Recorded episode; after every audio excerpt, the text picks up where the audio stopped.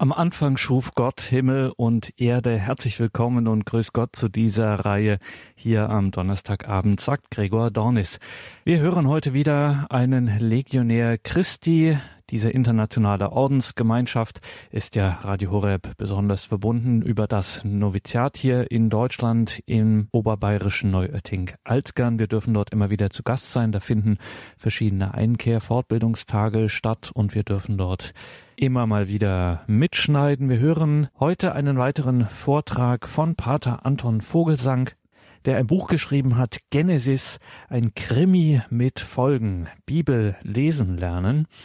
Und Pater Anton Vogelsang sagt, dass die Genesis, also das erste Buch Mose, damit, womit es in der Bibel losgeht, das ist nicht einfach nur das erste Buch, es ist, so Pater Anton Vogelsang, der Beginn und die Einleitung zur gesamten Bibel und erzählt von Gottes Liebe zu seinen Menschen und unserer Antwort auf diese Liebe. Pater Anton Vogelsang von der Gemeinschaft der Legionäre Christi. Er zeigt in dieser kleinen Reihe, wie Gott langsam und geduldig seinen Plan für die Menschheit entfaltet und den Menschen den Grund ihrer Existenz zeigt. Und heute sind wir im vierten Vortrag angekommen im zwölften Kapitel des Buches Genesis. Pater Anton Vogelsang. Wir gehen weiter. Ich möchte jetzt über Abraham sprechen. Leider haben wir nicht die Zeit. Wir haben was? Eine Stunde. Ein bisschen eine Stunde, 15 Minuten. Uh, so, ich werde nicht die Zeit durch Genesis 12 bis 40 zu gehen mit so viel Tiefe als ich Genesis 1 bis 11. Aber das, das ist okay. Man kann nicht alles auf einen Tag tun. Aber gut. Was ist die Antwort Gottes ja, wir haben gesehen, dass am Ende von Genesis 11 es gibt diese Frage, ja, was ist mit der Geduld Gottes? Gott hat immer seine Liebe gezeigt nach der Sünde von Adam und Eva und Noach und, und, und Kain. Aber jetzt mit dem Term Babel gibt er kein Zeichen seiner Liebe. Ja, ist seine Liebe zu Ende? Und wir lesen gleich danach in Genesis 12. Der Herr sprach zu Abraham, sieh weg aus deinem Land, von deiner Verwandtschaft und aus deinem Vaterhaus in das Land, das ich dir zeigen werde. Ich werde dich zu einem großen Volk machen, dich segnen und deinen Namen groß machen. Ein Segen sollst du sein. Ich will segnen, die dich segnen. Wer dich verwünscht, den will ich verfluchen. Durch dich sollen alle Geschlechter der Erde Segen erlangen. So, das ist Gottes Antwort. Er ruft eine Person und sagt zu Abraham, zieh aus, zieh weg aus deinem Land. Und er gibt Abraham eine, einige Versprechungen. Er verspricht einem Land, ja, zieh weg aus deinem Land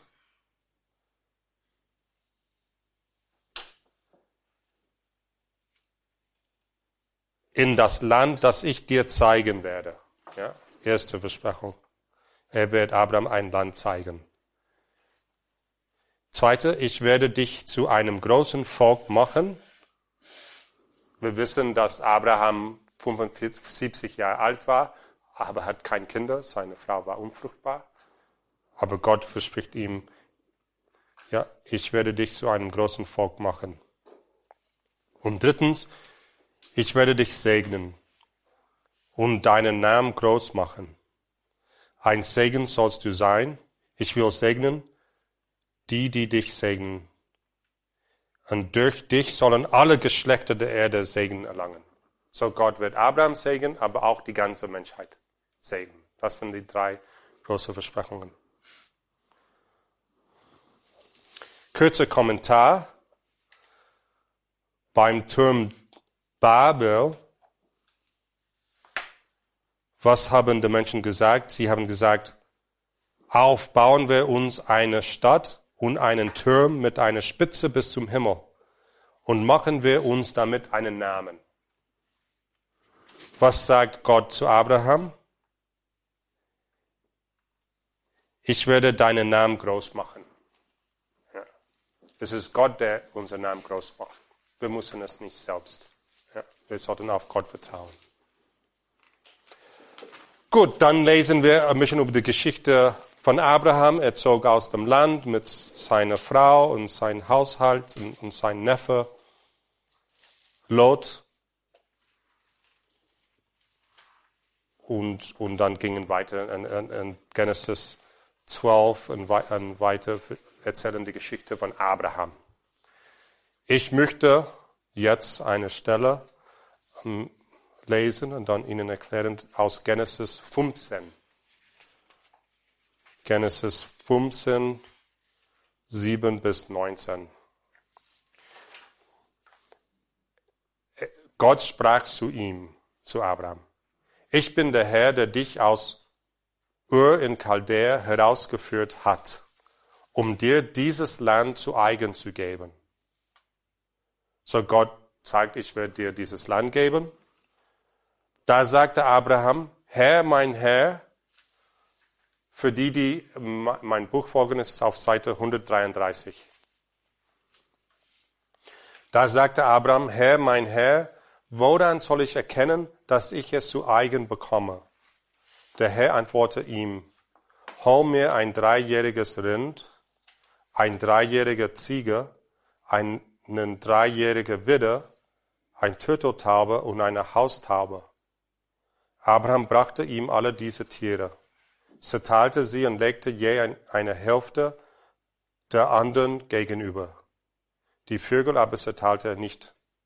Da stießen Raubvögel auf die Fleischstücke herab, doch Abraham verscheuchte sie. Bei Sonnenuntergang fiel auf Abraham ein tiefer Schlaf. Große und heimliche Angst überfiel ihn. Gott sprach zu Abraham, Du sollst wissen, deine Nachkommen werden aus Fremde in einem Land wohnen, das ihnen nicht gehört. Sie werden dort als Sklaven dienen, und man wird sie vierhundert Jahre lang hart behandeln aber auch über das Volk, dem sie als Sklaven dienen, werde ich Gericht halten, und nachher werde sie mit reicher Habe ausziehen. Du aber wirst in Frieden zu deinem Vätern heimgehen. Im Homealter wirst du begraben werden. Erst die vierte Generation wird hierher zurückkehren. Dennoch hat die Schuld der Amoriter nicht ihr volles Maß erreicht. Die Sonne war untergegangen und es war dunkel geworden. Auf einmal waren ein rauchender Ofen und ein lodender Fackel da. Sie führten zwischen jenen Fleischstücken hindurch. An diesem Tag schloss der Herr mit Abraham folgendes Bund. Deinen Nachkommen gebe ich dieses Land. So, diese ist eine typische Stelle. Wir lesen es und wir haben keine Ahnung, was kann das bedeuten. Ja. Wenigstens ich habe lange Zeit nicht wirklich verstanden, was geschieht hier. Wir sehen, wie, wie Gott zu Abraham kommt und verspricht zu Abraham, ja, ich werde dir das Land geben. Und, und Abraham fragt, ja, wie, wie weiß ich das? Ja, und dann Gott sagt zu ihm, gut, hole dir ein Rind, ein Ziege, eine, einen Widder, eine Turteltaube und eine Haustaube. Ja. Und Adam muss sie dann schlachten und in Teilen schneiden. Ja. Und er baut, er zerteilte sie und legte je eine Hälfte der andere gegenüber. Lesen wir. So. Hier, ich zeichne es nicht ein von meinen Talenten. Ähm, aber hier sind die, die, diese Tierstücken. Und Abraham, Abraham macht einen Weg mit diesen Stücken, könnte wir sagen. Dann bei Sonnenuntergang ist Adam sehr müde und er fiel auf eine tiefe Schlafe. So, Abraham ist hier und er schläft. Ja. Und dann Gott sagt, während er schlief. Du sollst wissen, deine Nachkommen werde ich dieses Land geben.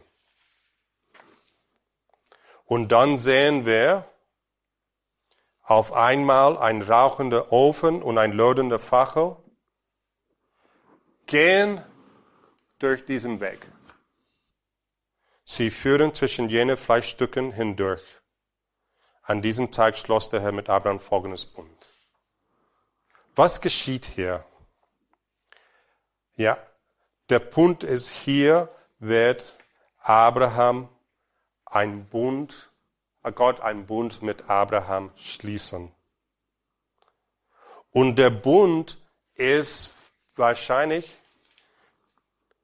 das wichtigste Konzept in der Bibel, um die Geschichte der Bibel zu verstehen. Ich habe schon erwähnt, es gibt sechs Bunden, ja. Und so wir müssen eigentlich verstehen, was, was ein Bund ist. Ein Bund ist ähnlich als ein Vertrag. Wir kennen alle, was ein Vertrag ist. Ich glaube, wir haben alle Verträge unterschrieben, ja, um ein Haus zu kaufen oder ein Auto zu kaufen oder als wir ein, eine Arbeitsstelle genommen haben oder um, ein Handy-Kontrakt ja, bei Telekom. Und ein Bund ist eine Art Vertrag. Aber es gibt zwischen Bund und Vertrag einige grundlegende Unterschiede. Erster großer Unterschied ist, dass ein Vertrag basiert sich auf Versprechungen. Ja, wenn ich einen Vertrag unterschreibe, ich verspreche, in meinem Namen etwas zu tun. Zum Beispiel, wenn ich ein Haus kaufen will, dann ich unterschreibe und ich werde, du wirst mir den Schlüssel geben des Hauses und ich, ich werde dir 200.000 Euro oder 400.000, ich weiß nicht, wie viel ein Haus kostet. Ich will gegenüber, da, da gegenüber Geld geben. Und ich verspreche das, und aus Zeichen meiner Versprechung, ich unterschreibe den Kontrakt. Und so, wenn ich nicht bezahle, der andere Person könnte mir zum Gericht bringen. Ich habe meine Verpflichtung nicht erfüllt.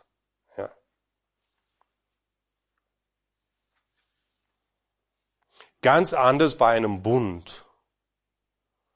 Wer einen Bund schließt, unterschreibt nicht mit seinem Namen, sondern schwört einen Eid und ruft den Namen Gottes als Zeugen an. Und daher ist ein Bund auch viel schwer, schwerwiegender und erhabener als ein Vertrag. Weil ich unterschreibe einen Vertrag in meinem Namen, aber ein Bund schwöre ich auf Gottes Namen. Der zweite große Unterschied zwischen einem Vertrag und einem Bund besteht im Gegenstand des Tausches. Ein Vertrag regelt den Tausch von Güten. Bei einem Eid geht es um den Tausch von Personen. So, im, äh, im Beispiel des Hauskaufes, der Verkäufer verspricht, das Haus zu geben und ich verspreche, verspreche dass ich werde Geld geben. Aber es, es geht um Gegenstände. Man könnte auch sagen, bei einem Arbeitsvertrag, ja, ich bekomme Geld, der Arbeitgeber verspricht Geld und ich verspreche Zeit meines, dass ich werde acht Stunden pro Tag, 40 Stunden in der Woche arbeiten, ja, für diesen Geld. In einem Bund übergibt man sein ganzes Sein. Man übergibt sich der anderen Person. Durch diese gegenseitige Selbstübergabe entsteht eine Lebensgemeinschaft zwischen den Bundespartnern. Anders ausgedrückt, die Bundespartner werden zu einer Familie. Der Unterschied zwischen einem Bund und einem Vertrag ist so tiefgreifend, dass man ihn mit dem Unterschied zwischen Ehe und Prostitution vergleichen kann. Beide sind ähnlich. Die Ehe ist eine Form des Bundesschlusses. Während der Eheschließung schwören Braut und Bräutigam sich gegenseitig einen Eid und versprechen, ich gehöre für immer dir. Und sie gehen aus einer Familie aus diesem Bund hervor. Die werden eins. Eine Lebensgemeinschaft. Bei einer Prostitution wird ein Vertrag zwischen dem Kunden und dem Prostituierten geschlossen der die Verwendung seines bzw. ihres Körpers als Objekt in Austausch für Geld anbietet. Aber es entsteht lediglich eine zeitliche begrenzte physische Verbindung, die nicht in eine Lebens Lebensgemeinschaft mündet. Verstehen Sie den Unterschied? Ja. So wie Braut und Bräutigam durch die Ehe eine Familie bilden, so bildet auch Gott mit den Menschen durch seine Bundesschlüsse eine geistliche Familie. Wer in den Bund mit Gott eintritt, wird Teil seiner Familie. So wird man Sohn oder Tochter Gottes, des Vaters und Braut Christi. Und das war Gottes Plan seit dem Anfang haben wir schon gesehen. Ich will unter ihnen wohnen und mit ihnen gehen. Ich werde ihr Gott sein und sie werden mein Volk sein.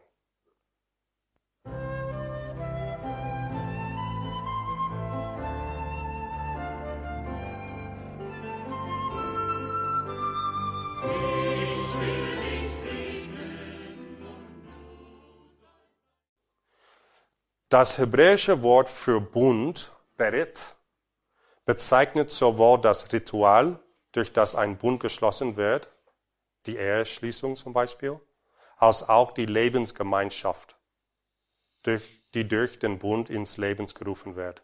Das, das ist auch in Englisch so. Marriage. Marriage, das Wort Marriage kann bedeuten der Moment, in dem sie heiraten, oder es kann auch die lebenslange Beziehung bedeuten. So, es gibt dann, wie wir gesehen haben, sechs Bunden in der, in der Geschichte der Bibel. Und mit jedem Bund wird Gottes Familie größer. Der Bund mit Adam und Eva in Genesis, der Bund mit Noach und seiner Familie auch in Genesis 9, der Bund mit Abraham und seinen Nachkommen in Genesis 12 bis 22, der Bund mit Moses und dem Volk Israel der Bund mit David und dem Königreich Israel und der Bund mit Jesus und der Kirche. Kommen wir zurück zu unserer Stelle in Genesis über Abraham.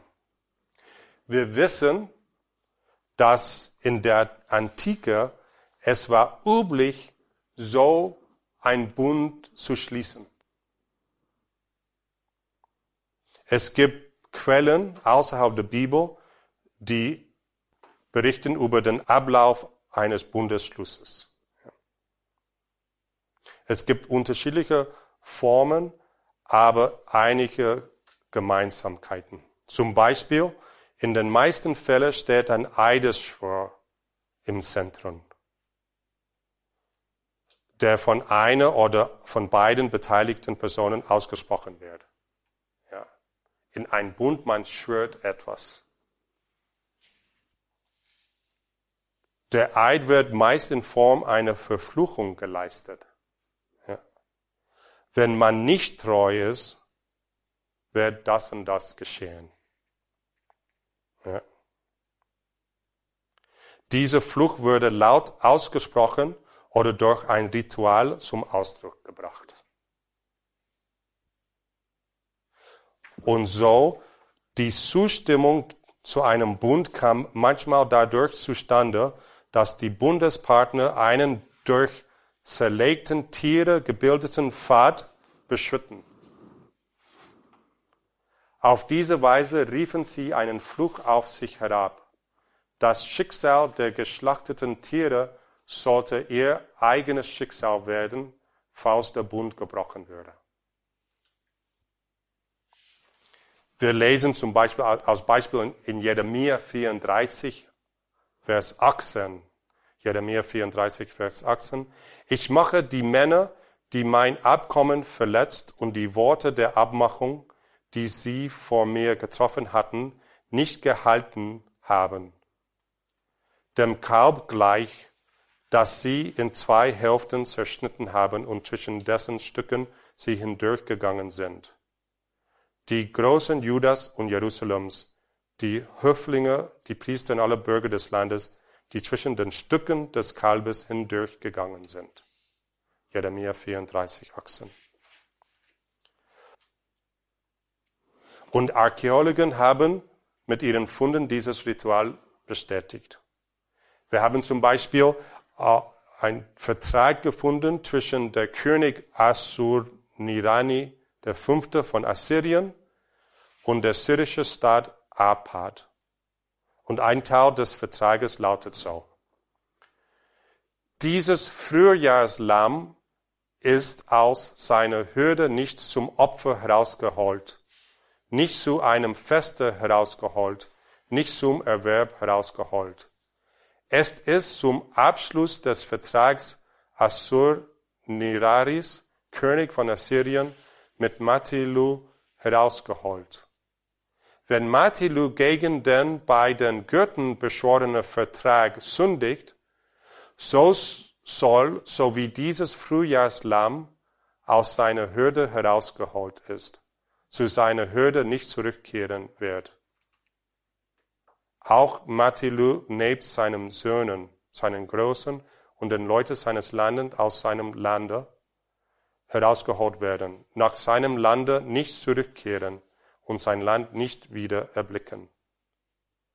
Dieser Kopf ist nicht der Kopf des Frühjahrslammes, sondern der Kopf Matilus sowie der Kopf seiner Söhne. Wenn Matilu gegen diesen Vertrag sündigt, so soll so wie dieser Frühjahrslamm Kopf abgerissen und ein Bein des Frühjahrslammes in seinen Mund gelegt ist, auch der Kopf Matthäus abgerissen sein. Man nahm die Bunde ernst. Und ein Ei zu schwören ist etwas sehr, sehr ernst. Was ist dann hier geschehen? Gott wollte einen Bund mit Abraham schließen. In Genesis 12 hat Gott Abraham versprochen, ein Land zu geben. Und hier in Genesis 15 werde diese Versprechung erhoben in einen Eid, was sehr stark ist. Gott schwört. Abraham fragt, wie, warum kann ich, wie kann ich wissen, dass ich werde dieses Land bekommen? Und Gott sagt, weil ich werde das jetzt schwören. Ich mache mit dir ein Eid. Nimm dir, ja, und vielleicht für uns in unserer Kultur ist das sehr hart, aber so war es dann. Nimm dir diese Tiere, schlachten sie, zerteilen sie in Stücken, machen sie einen Weg. Und ich werde einen Bund mit dir schließen. Und so wir, wir, wir lesen, wie, wie Gott das Versprechungsschwert. Er sagt, Gott sprach zu Abraham, du sollst wissen, deine Nachkommen werden als Fremde in diesem Land. So. Aber dann sagte er, an diesem Tag schloss der Herr mit Abraham folgendes Bund, folgenden Bund, deinen Nachkommen gebe ich dieses Land von Grenzbach Ägyptens bis zum großen Strom. Aber es ist hier etwas sehr eigenartig. Gott in Form von dieser Fache und Rauch geht durch diesen Weg. Aber wo ist Abraham? Der schlaft. Das bedeutet, dass Gott hat einseitig den Bund und die Folge des Bundes auf sich genommen. Geschehe es mir, wie diese Tiere, wenn dieser Bund gebrochen wird. Was ist Jesus geschehen am Kreuz? Er nahm auf sich die Folge dieses Bundes. Es ist ihm geschehen, uh, uh, wie diese Tiere, weil wir den Bund gebrochen hat. Wir schliefen, schlafen hier draußen. Und Gott hat einseitig einen Bund mit uns und ist so treu, dass obwohl wir diesen Bund gebrochen haben, leidet er für uns. So, das war die Gewohnheit. Normalerweise, wenn, wenn zwei Völker einen, einen Bund schließen wollten, haben sie etwas Ähnliches gemacht. Sie haben einen Weg geführt und dann die eine Familie oder eine, ein ähm, Sippe stand auf die eine Seite, der andere auf der anderen Seite und dann die, die zwei Führer ja, gingen durch diesen Weg und haben dann de, gelesen, was ihre gegenseitigen Verpflichtungen waren. Und haben gesagt, geschehe es mir wie diese Tiere, wenn, wenn ich diese Bund breche. Danach gab es eine Mahlzeit als Ausdruck die neue Familie, weil man ist zusammen in Familie. So nach einer Bundschließung gab es immer eine Mahlzeit. Sie haben alles etwas Ähnliches gemacht in ihr Leben. Bei ihrer Hochzeit. Das Einzige, was fehlte, war die Tierestücken. Aber auf die eine Seite war die eine Familie, auf, auf der anderen Seite die andere Familie. Und sie gingen durch die Mitte nach vorne und haben gesagt und geschworen aus Eid, ich nehme dir aus meiner Braut oder aus meinem Mann. Und das ist, was Gott mit uns macht. Und danach gab es, ich denke, eine Mahlzeit, eine Festmahl, ein Festmahl, ja, um zu feiern diese neue Familie. Durch einen Bund entsteht eine Familie.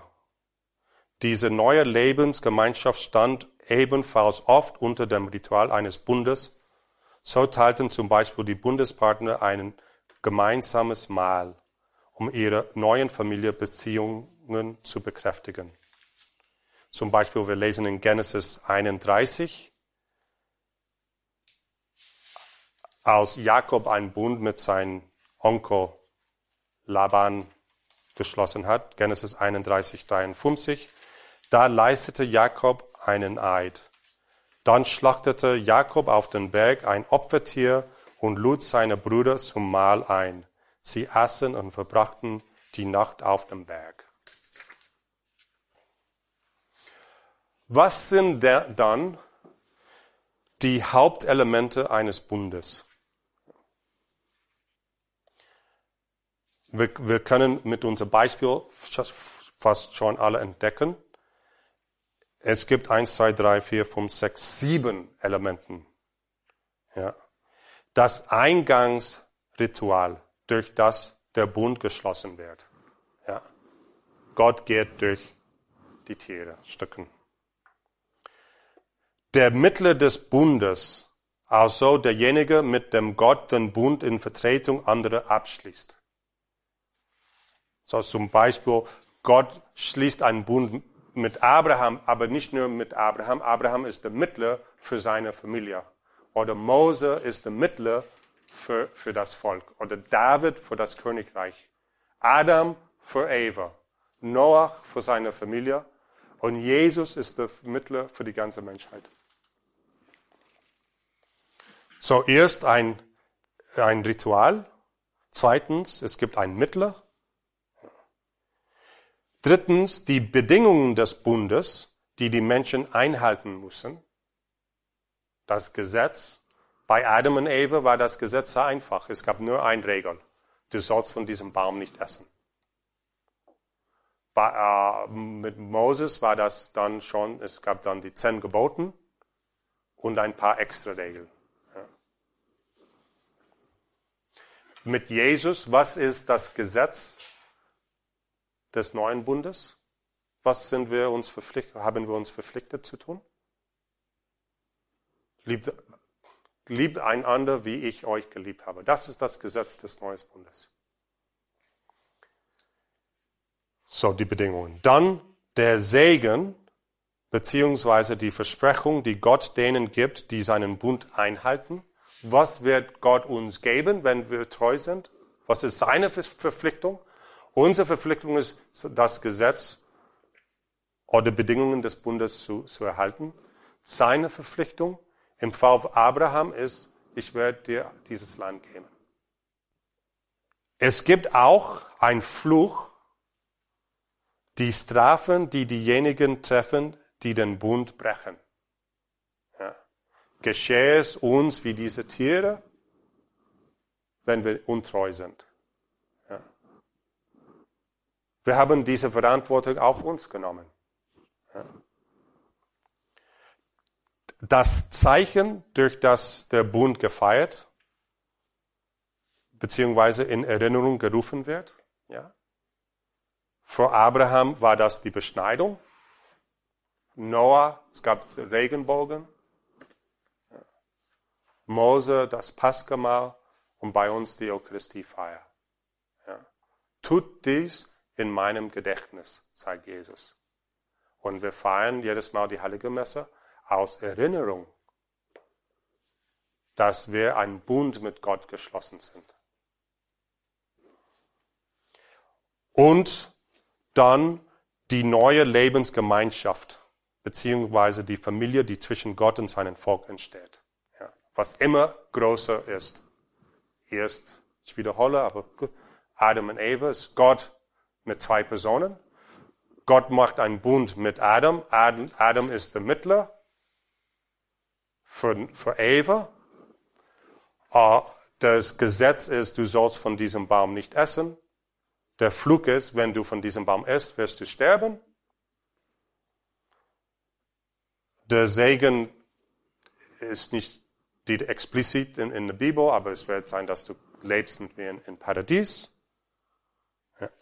Und so weiter. Dann kam der Bund mit Noach. Gott erneuerte, wenn man das liest, man sieht, Gott gibt einige Regeln. Man darf nicht töten, man darf kein Blut trinken. Ah, das sind die Bedingungen. Er segnet Noach und seine Familie wieder. Noach ist der Vermittler, seine Familie sind acht Personen. Und das Zeichen ist der Regenbogen. Und so. Das ist die Geschichte der, der Bibel. Wenn Gott Abraham in Genesis 12 rief und sagt, zieh weg aus deinem Land. Er hat Gott, er hat Abraham drei Dinge versprochen. Ja, ein Land, ein Nachkommen. Er wird ihm ein großes Volk machen. Und durch sein Nachkommen wird er die ganze Welt segnen. Alle Menschen segnen. In Genesis 12 bis 40, wir, wir lesen, wie Gott eigentlich drei Bunden mit Abraham schließt, in jeder von diesen Bunden erhobt er eine von diesen Versprechungen aus Eid. Er schwört. Ja.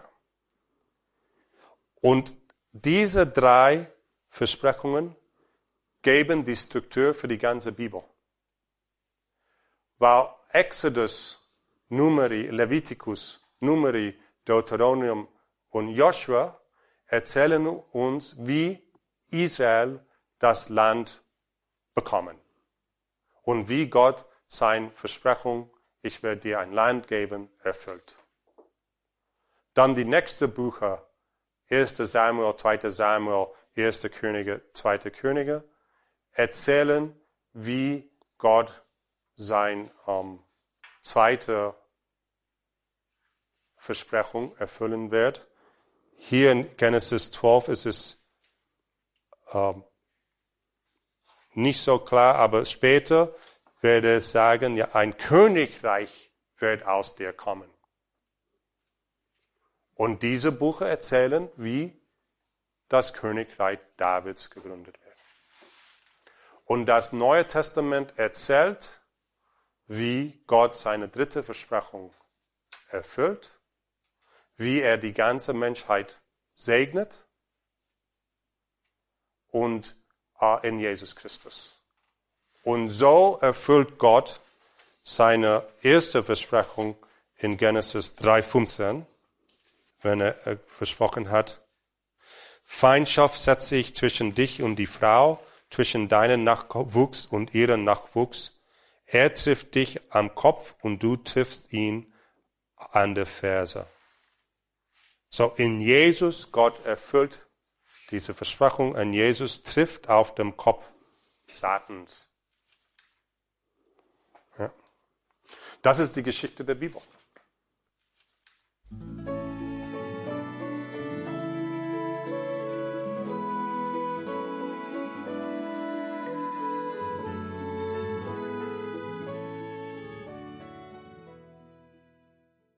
Das war die Credo-Sendung bei Radio Horeb und Radio Maria mit Pater Anton Vogelsang von der Gemeinschaft der Legionäre Christi.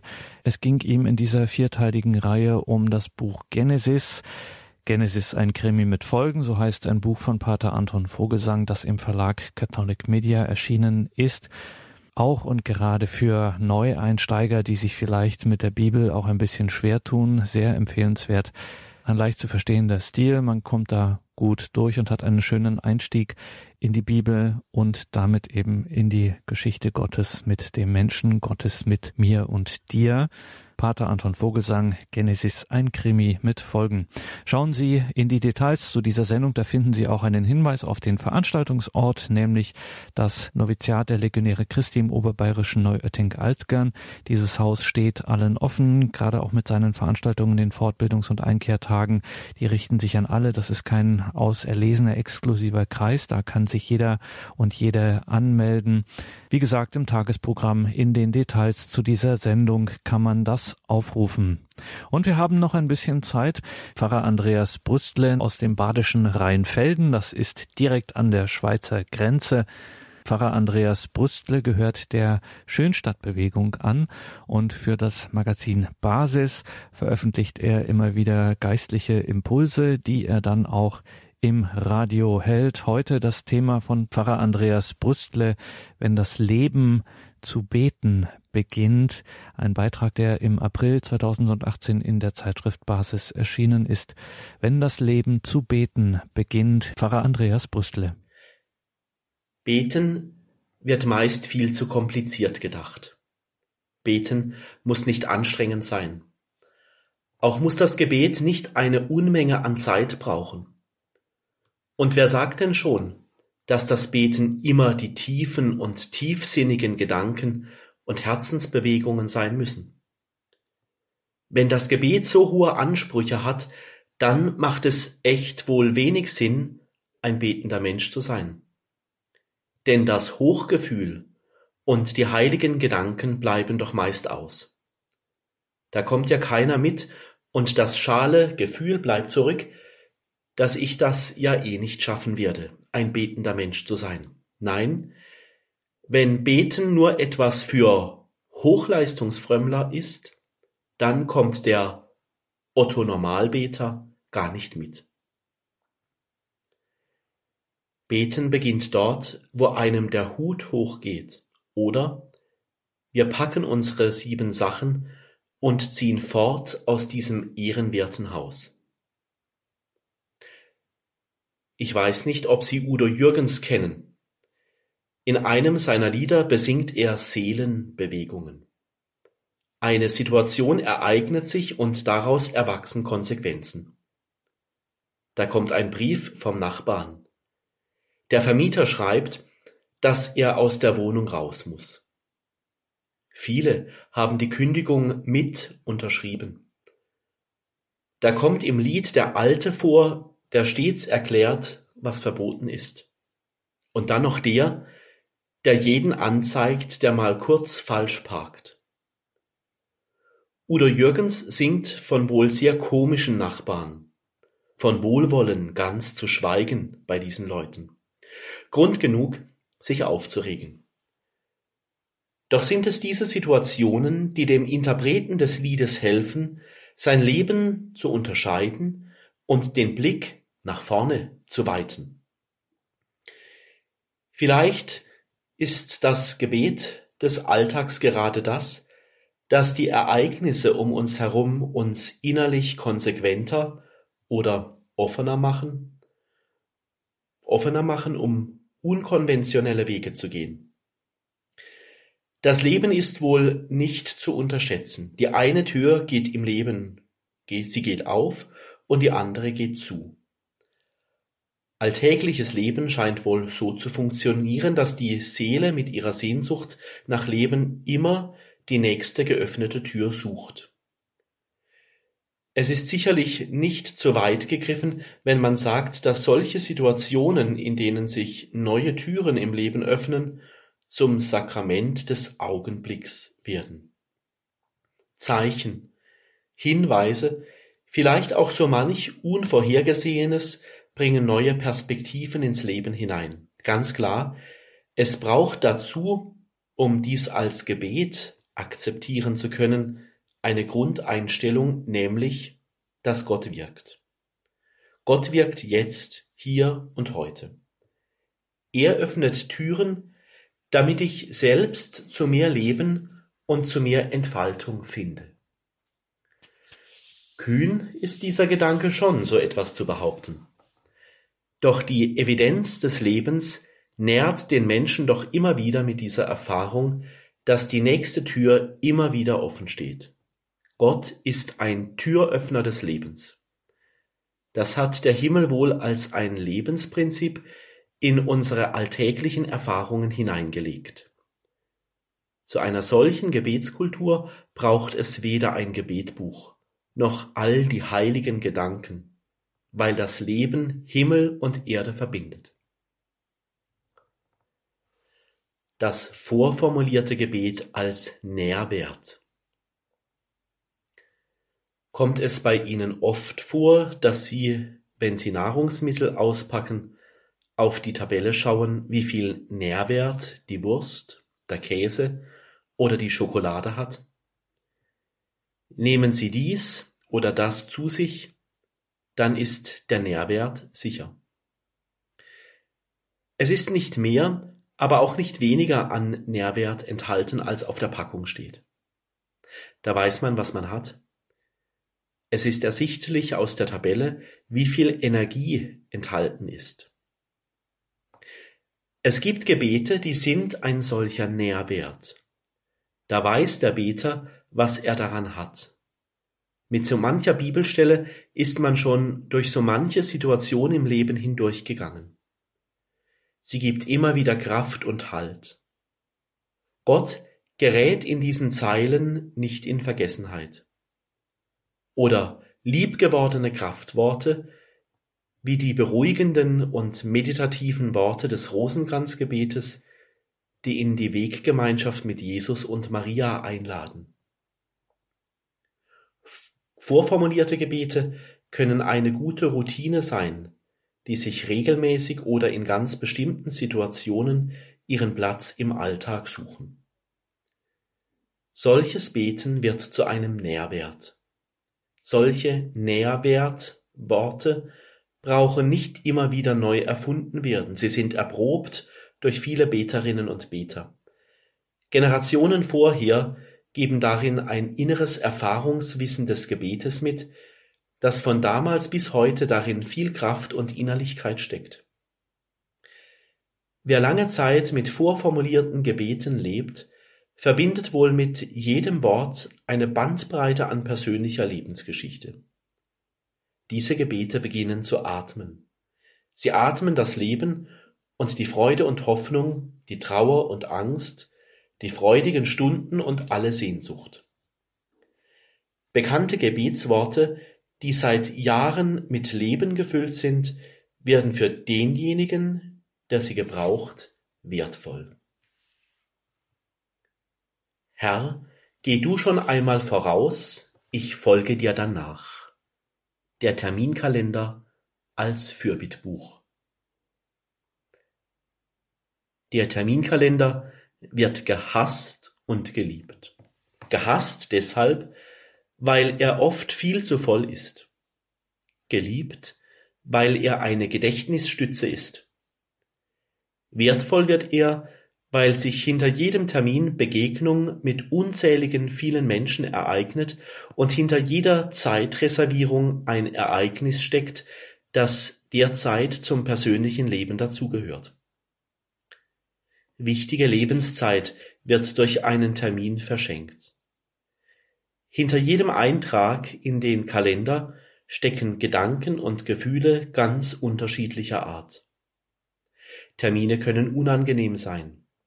Sie können auch so sein, dass sie ein Unbehagen hervorrufen, wenn man nur an die ein oder andere Person denkt, die man zu treffen beabsichtigt. Nicht jede Begegnung ist von Leichtigkeit geprägt. Sorgenvolle Begegnungen, schwierige Gespräche, scheinbar völlig überflüssige Termine und solches, das den Herzschlag höher und schneller schlagen lässt, ist auf der Zeitleiste eingetragen.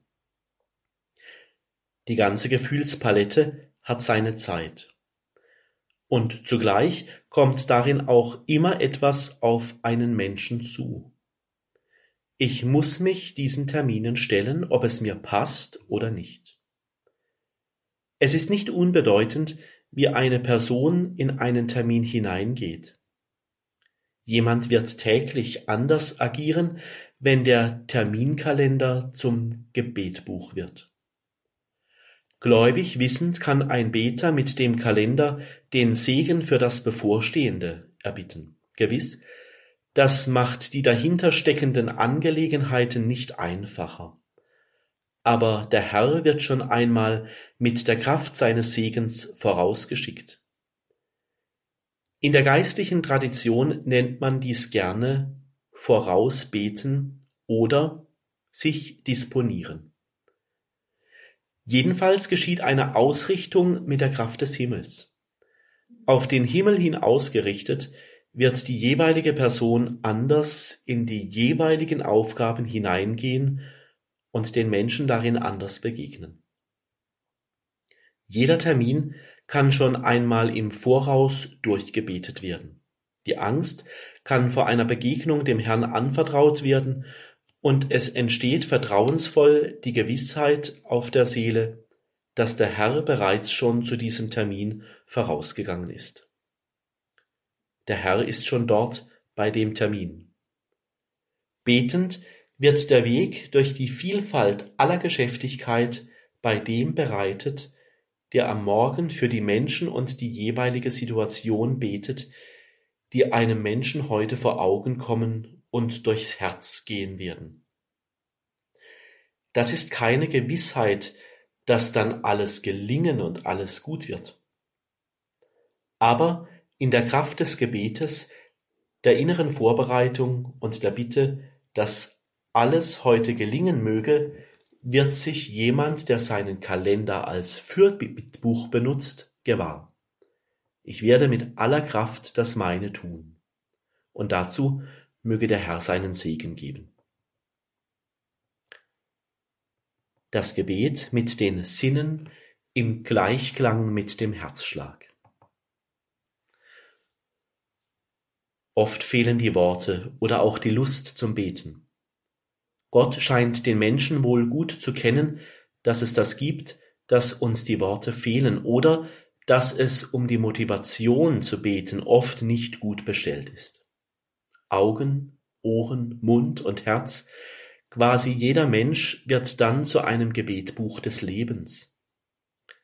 Lebenswirklichkeit wird dann fast automatisch zum Ort der Gottesbegegnung. Die Augen beten, wenn sie aufnehmen, wie es um unser Umfeld bestellt ist. Die Eindrücke strömen in den Menschen hinein.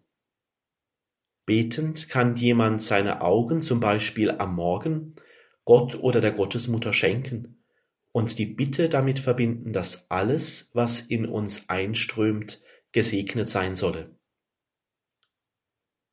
Die Ohren sind fromm, wenn sie in den lauten oder in den leisen Zwischentönen im Gespräch mit Menschen hellhörig werden, was jemand zutiefst bewegt. Und der Mund wird zum betenden Mund, wenn in jeder Silbe, die die Lippen formen, gute Worte geformt werden, die von Hoffnung, Zuversicht und Mut sprechen. Die Sinne, wenn sie dem Herrn anvertraut werden, können ein alltägliches Instrumentarium werden, um sinnenhaft betend durch den Tag gehen zu können. Fazit Beten ist oftmals nicht einfach. Ereignisse, Eindrücke und sogar der Terminkalender können mitten im alltäglichen Leben um den Menschen herum ein Umfeld schaffen, in dem der Himmel offen bleibt. Beten muss nicht schwer sein, wenn das Umfeld und die Sinne zu einem Sprungbrett der Beziehung zum Himmel werden. Das war zum Ausklang unserer Credo-Sendung Pfarrer Andreas Brüstle aus Freiburg im Breisgau, der Schönstadtpriester Andreas Brüstle, veröffentlicht in der Zeitschrift Basis immer wieder geistliche Impulse, die wir dann auch hier im Radio hören dürfen. Dazu gibt es auch einen Link in den Details zu dieser Sendung im Tagesprogramm auf horeb.org, horeb.org. Alles Gute und gottesreichen Segen wünscht ihr, Gregor Dornis.